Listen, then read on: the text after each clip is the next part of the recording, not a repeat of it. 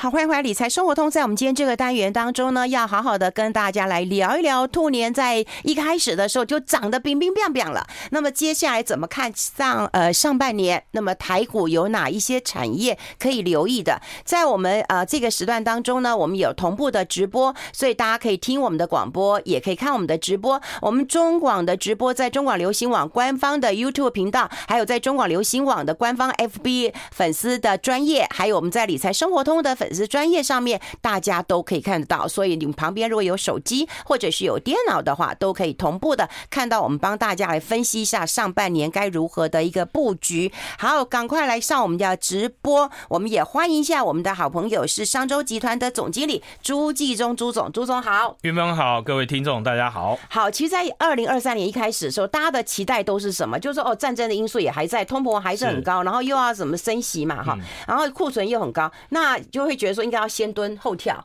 就现在一开始就跳跳跳跳跳。所以 是怎样啊？呃，那个先蹲后跳应该是讲景气先蹲后跳。好，那可是股市通常应该是领先景气反应。好，那所以呃，大家就会看到有一个状况，就是说呃，现在我们看到经济学家也好，或者是所有的产业报告也好，或者大家呃看到的企业好出来的财报也好，财报都很烂。好，财报都表现的不太好。然后财报里面。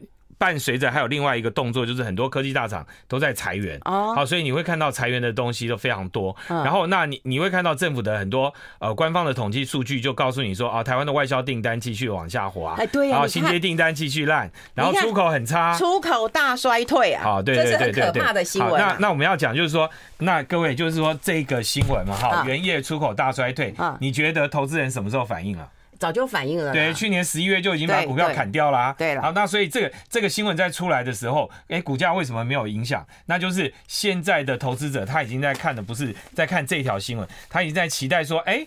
那联准会升息升息，嗯嗯，那昨天晚上这个联准会的主席啊又接受访问了哈，又又又有这个参加活动。那昨天就非常有趣啊。那昨天他就一开始他就先讲说，哎，通膨已经降温了，嗯，好，所以而且他还教大家哈，就我看到那个那个新闻都写叫做 disinflation，inflation 好，inflation 是通膨嘛，它就是 dis d i s disinflation，好，那就是这个通膨呢已经开始。走反方向了，那这个走反方向，它定义的，它就把它切的很细哈。那我建议就是说，大家可以仔细的去把联准会主席的那个每一次他的说法，你把它仔细的来看。那我记得我们来复习一下，我在我们节目上有跟大家讲，他在去年这个第三季的时候，他就跟大家讲哈，你看我联准会的动作哈，你要看三件事，第一件事。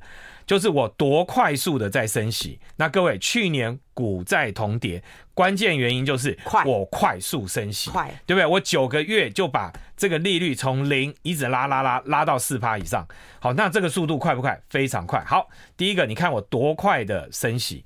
然后第二个呢，你要看我升息的高点到哪里。嗯，好，那所以各位，你你你从去年第三季以后，大家就一直在看，哎哎，预期说联准会的这个利率的高点，这一波升息的高点最高会到哪个地方啊？就从四点九到五，然后到五点一，也有人看到五点二。好，那最新昨天他讲话里面他就特别谈到这一点，他说。我看到通货膨胀已经开始在降温，好，已经出现 disinflation 的这个状况，嗯，好，那意思就是说商品的价格已经在下来，所以各位看到油价已经被控制住了，原物料也并没有疯狂的上涨，好，那最近还有很多那个看今年的天干地支的不就讲说，哎，接下来今年瑞雪兆丰年嘛，对不对？所以粮价不会再差，不会再，所以你原物料就不用不会不会涨太高了啦，好好，那好，那如果原物料商品的价格没有再往上。走的话，那接下来物价就会稍微平稳。可是，好，它的后面就有可是来了。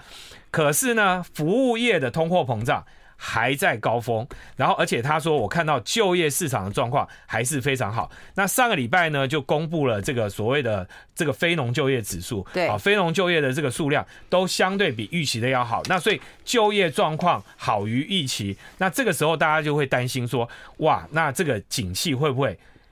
本来预期景气应该要走弱的，结果景气没有走那么弱。对，然后就业还在那么好，还会那么旺。那服务业的通膨打不下来的时候，服务业的工资一直继续涨下去。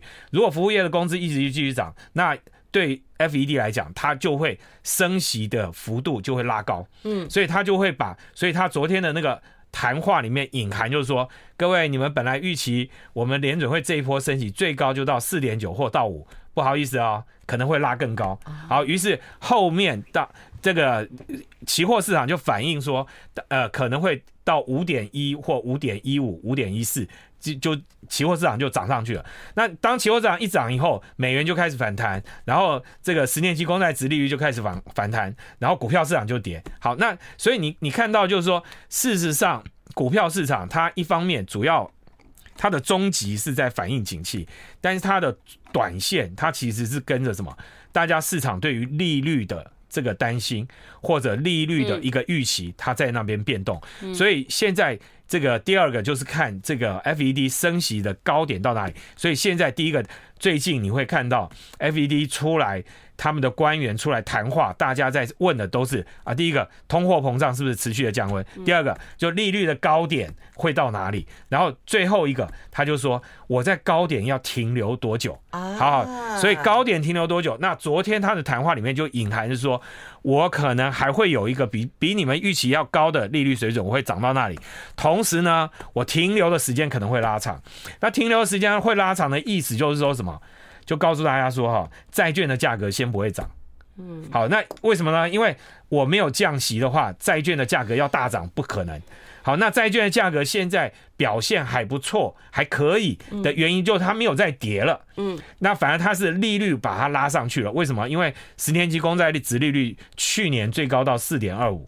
那所以你会看到很多投资级的公司债会拉到什么五趴六趴或甚至更高，那就是说利到期值利率已经拉高了，可是债券的价格还没有出现大涨的状况，那要大涨要怎么样？要它要降息，所以它现在还在升息的阶段，所以。呃，我们就看到，就是说债市吸引了很多钱进去，所以你投资债券主要现在还在买到期值利率，所以你可以布局债券。但是问题是，布局债券你接着要等什么？你可能要等时间比较长一点，半年以后联准会才会有一个比较可能的降息出现。那那个降息为什么会出现？就是现在景气很烂，好，景气也不好，然后那景气很很多的状况出现了一些危机的一些状况，那联准会觉得说啊，那景气已经。从融景开始往下来，那我就可以把利率不要再升息了，我甚至开始微微的开始降息。终于知道为什么大家说那个谈话又是鹰又是歌，鹰跟歌齐飞了。刚刚就听到阿忠哥这样跟大家只有几个事，就清楚多了。哎，我们先休息一下，进一下广告。I like 好，欢迎回来理财生活通，我是夏韵芬，在我旁边的就是商周集团的总经理朱继忠朱总了。我们刚刚也跟大家来分析一下了哈，就是因为昨天鲍尔的谈话其实蛮重要的，很多人搞不清楚到底是鹰还是鸽哈，原来有这么多的一个考量。那接下来我们要怎么看这个投资的一个布局啊？因为涨这么多，你说台积电本来说套牢那么多人，然后现在也大概都呃解套了哈，接近解套的一个状况了。然后创意哦也涨停板了。就整个看起来，整个半导体啦，或者是呃，刚刚还做台股分析嘛，哈，整个车用的嗯电子，然后第三类半导体也都是很看好的。嗯、那可不可以聚焦一些这个族群跟大家分析一下？OK，好，呃，Smart 致富月刊这一期就特别呃介绍了，就是说呃这个所谓的台股的三大产业，三大三大产业。好，那我想呃。这里面就是我们刚才讲的，从刚才资金的那个状况，就是说，如果联总会已经到了升息的末端，就是它在升息，但是它已经从快速升息开始到放慢升息脚步，然后已经开始在讨论升息的最高点，看起来最高点已经快出现。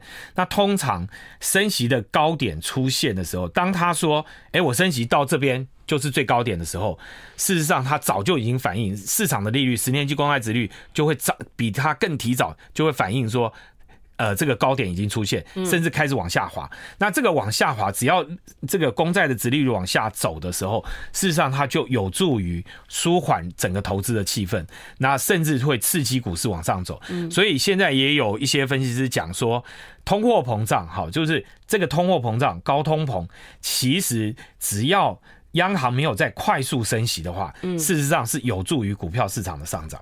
好，因为什么？因为钱不会流到债券市场，钱还会留在股票市场，因为股票市场就有投资的机会。事实上，第一季股票会涨那么快，其实就有一点是因为这个原因。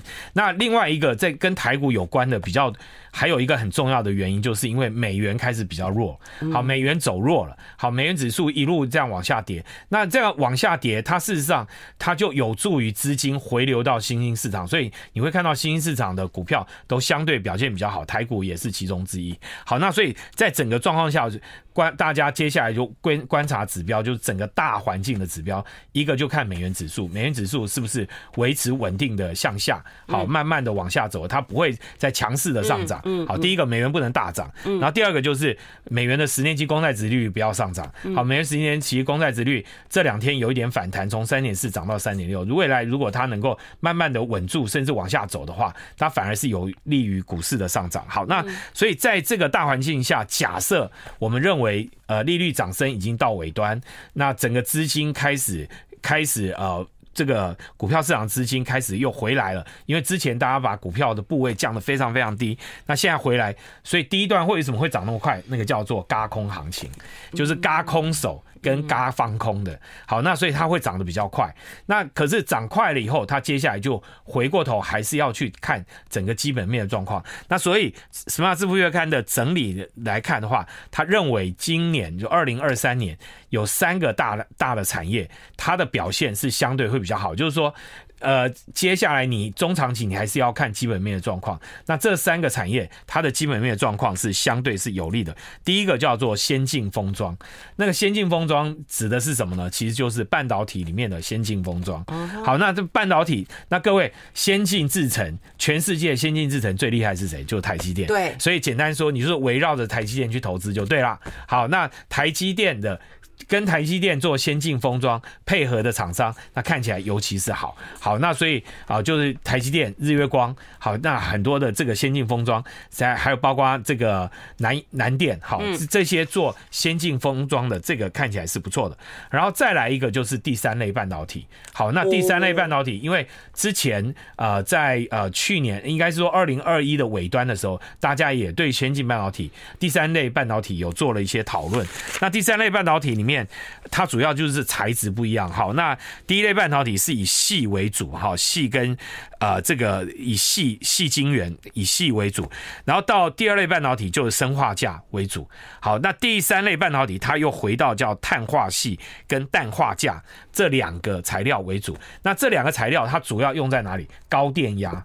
就瞬间那个电压非常高的产品，它会用到。那所以我们讲说五 G 的基地台也好，或者未来我们的车用的电子也好，好，那这些要高电压的车用电子还有工业电源，它都会需要到这这个第三类半导体。所以这个第三类半导体，因为它的技术制程还比较困难，然后它现在投资的也比较少。那呃，应该是说中美两个国家都在全力的抢进这个领域，想要去取得这个主导权。那台湾也有一些公司表现还不错，好，在第三类半导体，所以这个第三类半导体大概也是大家值得注意。另外一个就是去年哦，下半年最衰的产业就是光学镜头，好，光学，好，光学产业，好，那为什么？因为去年下半年因为手机卖不好嘛，好，因为大家说的这个库存要去库存，然后再加上中国清零，好，所以中国的手机市场。变得很惨，然后这个全世界的手机产业也没有什么成长的空间，那所以这个。手机的最主要的这个零配件之一的这个光学镜头就不好，可是今年看起来就不是了。好，第一个就是说中国开始有点复苏的状况，嗯，那特别是中国这个呃这个解封之后哈，就是说整个你看到它开始在拼经济了，无论从香港也好，从这个中国也好，特别是它的旅游政策，你看它是放的那么快，好，它让这个近邻这件事情已经变成是过去式。好，那它开始做这样一个。开始一个开放，好，这个那这个开放的动作就让大家第一个市场预期就是说，哎，二零二三年整个中国的投这个手机市场。它的买气，因为去年的压抑了以后，今年可能会大爆发。嗯，好，另外再加上苹果的新的机种，好，这个 iPhone 十四、十五、十五的这个新机，如果准时能够推出，而且这个 iPhone 十五的它又会配备新的光学镜头，好，新的这个所谓的潜望式镜头，好，那这些就有助于整个手机产业起来。那除了手机产业以外，还有更重要一个就是所谓的 VR、AR 这些。镜头的头盔，好，那也开始有半导体去做微缩，然后让它的这个光学的效果做得更好。那这些都是今年看起来在科技市场上里面有三个主要的产业，看起来是呃相对是稳定的，然后那是值得长期投资，大家可以观察。那如果大家记不了那么多的话，简单说啦，嗯，就是台积电相关的，好，台积电相关的，你就优先去看它就对了。嗯，哎，那另外待会我们会跟大家来讨论一下了哈，就是说在三个这个大的一个产业族群当中啊，其实有一些呃这个个股啊，在去年其实动荡蛮激烈，像那个 ABF 那个窄板，对哦，那个涨很多。那你刚刚讲到那个大力光，那林恩平也说，哎，景气没有那么好啊，没有那么好了哈。所以我们待会来讨论一下这些，更聚焦一点。我们先休息一下，进一下广告。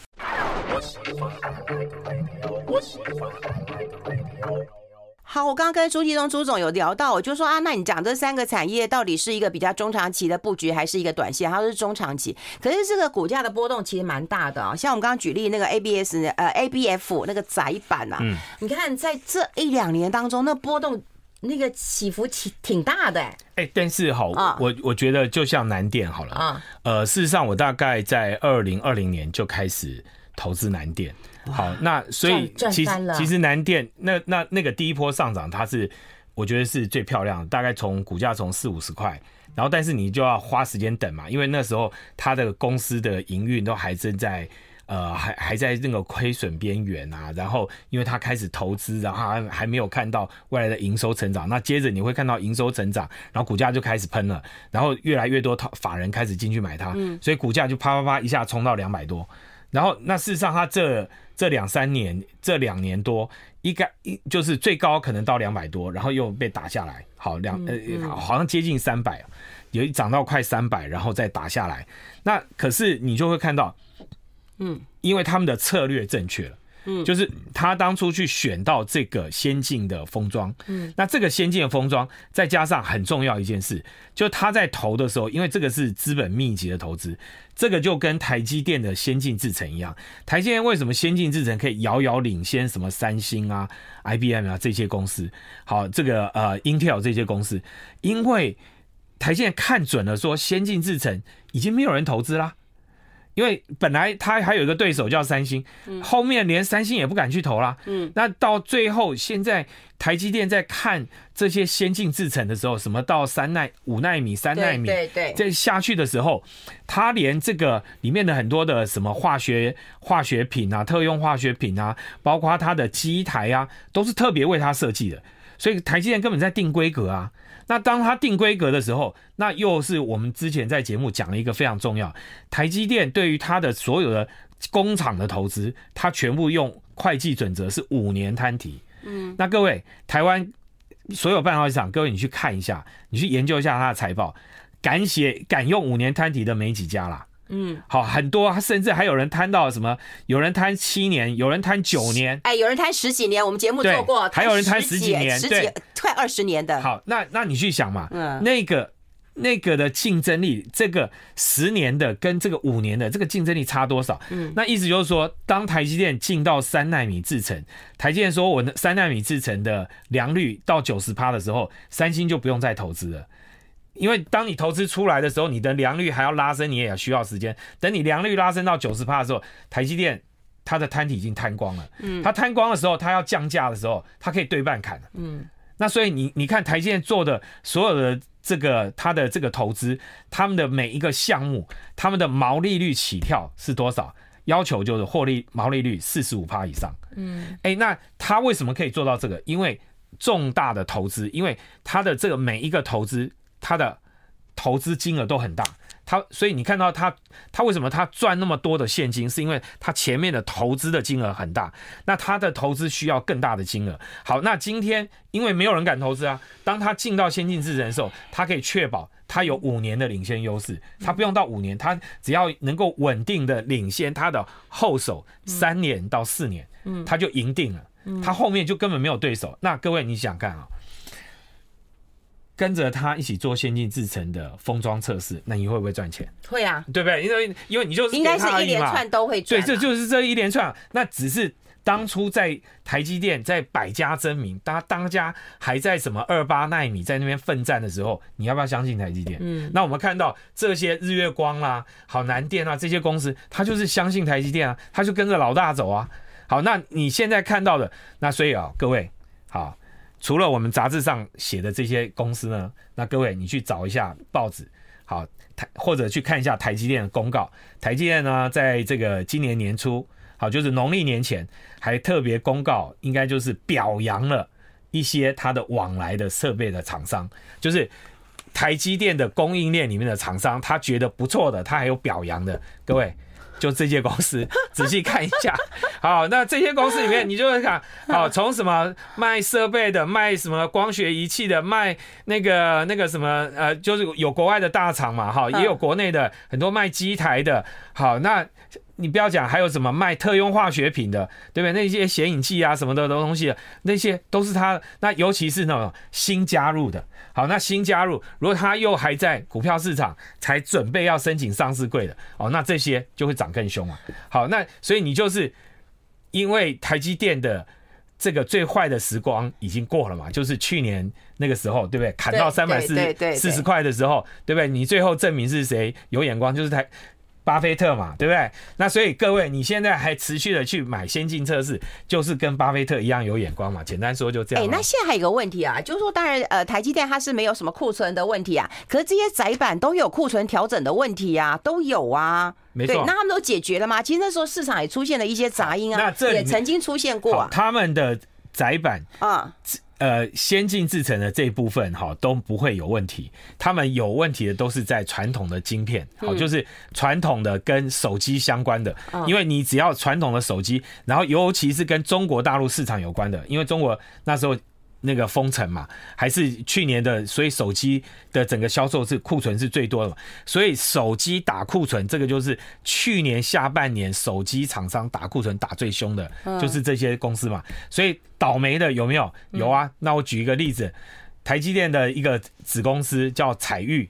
好，他去年下半年那个营收就一路往下滑，为什么？因为他的手机的库存太高了，他做光学模组的。好，那他他也在一路打库存，他也一路在承受，所以他的股价从大概四五百块一路跌跌跌跌，最多跌到两百，还破两百。哎呦，好，那可是这些公司你看到是什么？是慢慢的，他现在当这个手机中国大陆的手机开始上来的时候，那这些公司是不是他的机会就来了？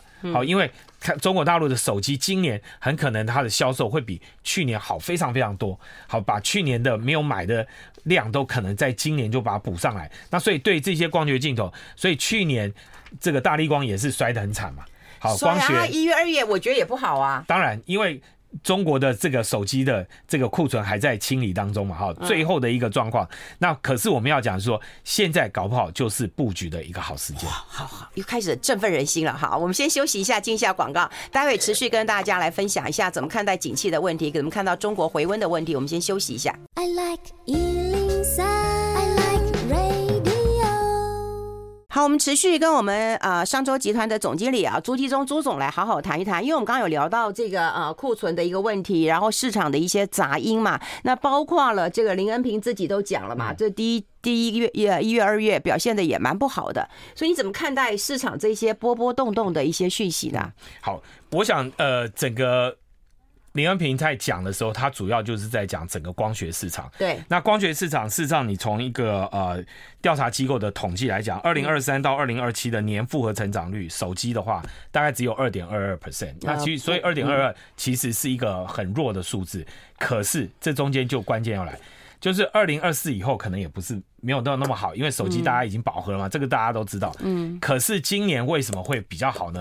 就是因为二零二二中国封城啊，是啊，中国封城，结果把那个。那个买气整个压缩，是啊，那压缩以后到哪里？到二零二三解封，所以中国复苏会是今年的一个大利多。所以你你看到为什么股票市场哪里涨很凶？前面涨得比台湾更凶的是什么？是香港。嗯，香港那香港还有什么国企股？对不对？去年大家都已经开始在动了，对不对？嗯，不是已经开始动了，是涨得很凶啊。对了，对，好，因为那个那个那个速度已经涨得非常快的，就这样上来。为什么？因为中国的景气它也在自己在调整。因为大家本来就是在想说，哎，习主席在搞什么？习主席是只要政治都不要钞票了吗？嗯，后来发现没有。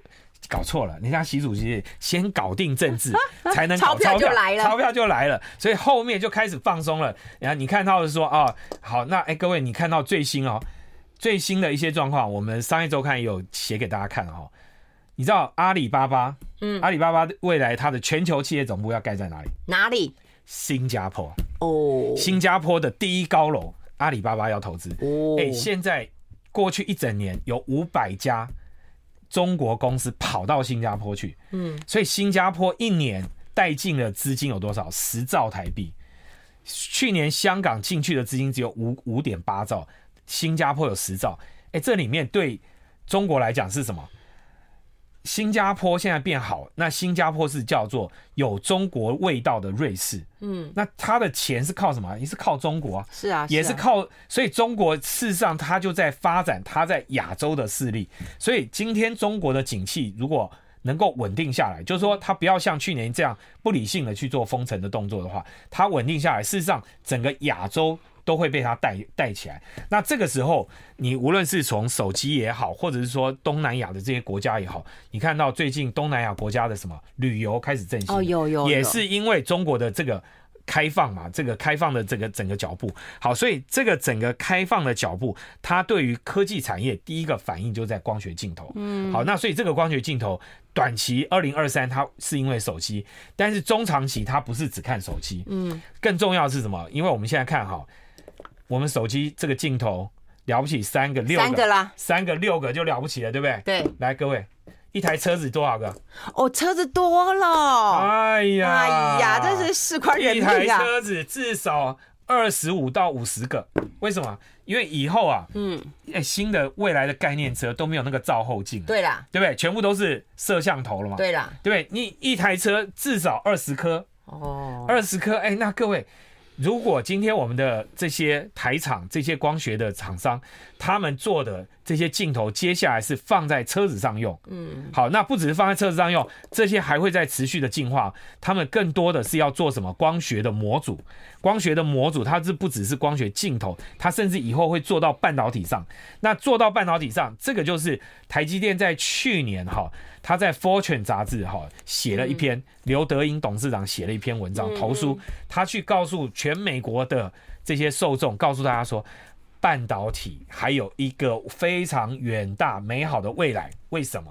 因为他就讲了啊，中间我引述中间一段话哈，他说啊，各位你去想象一下，这个这个呃网络泡沫的时候，嗯，那时候的 Amazon 好，大家也都说它泡沫了，可是我们现在。我们如果要进入元宇宙的世界的时候，各位，你会戴那么大的头盔进去元宇宙吗？